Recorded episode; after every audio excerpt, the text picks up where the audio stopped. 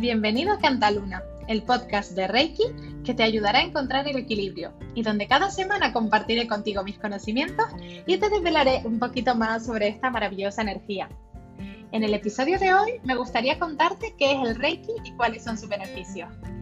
La palabra Reiki es de origen japonés y se traduce como energía vital universal. Es con la que identificamos el sistema Usui de curación natural, en honor a su descubridor, Mikao Usui. Pero para entender mejor este término, lo dividiremos en dos. Rei significa universal y hace referencia a la esencia de la energía del cosmos, esa energía que está en todas partes y que no entiende de tiempo ni de espacio. Por otro lado, Ki, que es la energía que envuelve nuestro cuerpo, nuestra energía vital, presente en cada ser vivo.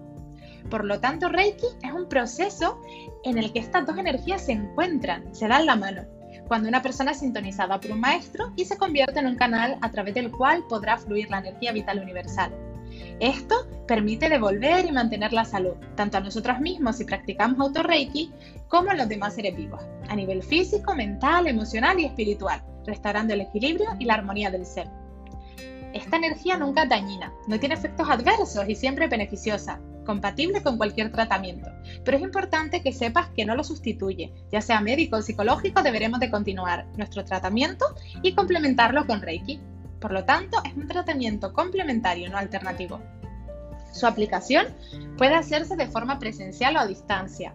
Y esto es algo que me encanta, la verdad, porque hoy en día vivimos en un corre-corre y muchas veces no tenemos el tiempo necesario o los medios para desplazarnos a la consulta de nuestro terapeuta.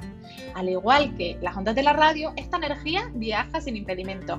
Solo tenemos que estar dispuestos a recibirla y podemos quedar con nuestro terapeuta a través de Zoom o otras aplicaciones, que ahora en esta época en la que vivimos tenemos un montón de herramientas.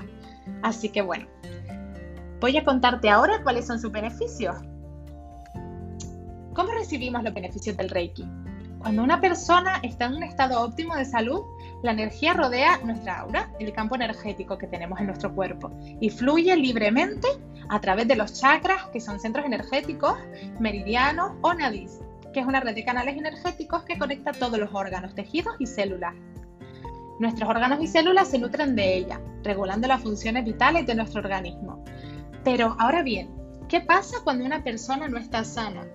En este caso, como consecuencia de excesos físicos, mentales, emocionales o espirituales, liberamos energías que generan lo que llamamos nudos o bloqueos energéticos, que impiden el correcto flujo de la energía vital y que deriva en la disfunción de nuestro organismo, causando distintas enfermedades según donde se haya producido ese bloqueo.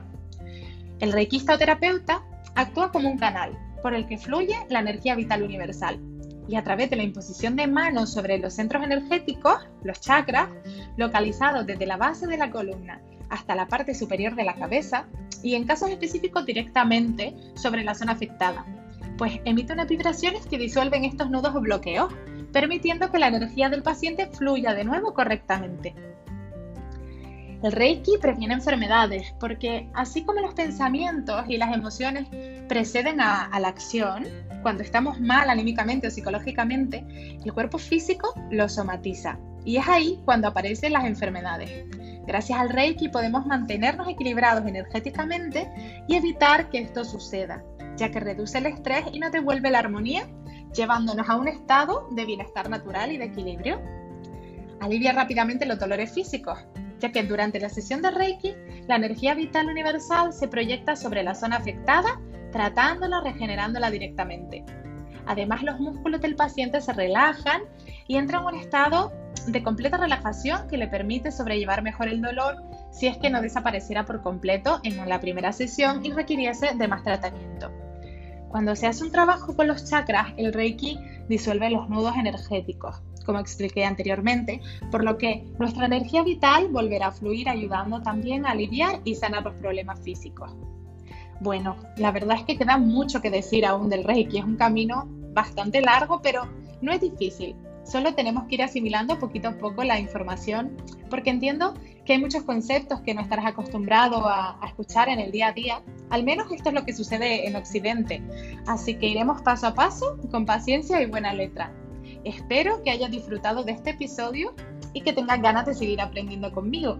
Te invito a que te suscribas al blog para que puedas recibir un aviso cuando haga nuevas publicaciones de artículos. Ha sido un placer conectar contigo. Te mando un beso enorme y nos vemos en el siguiente episodio. ¡Chao!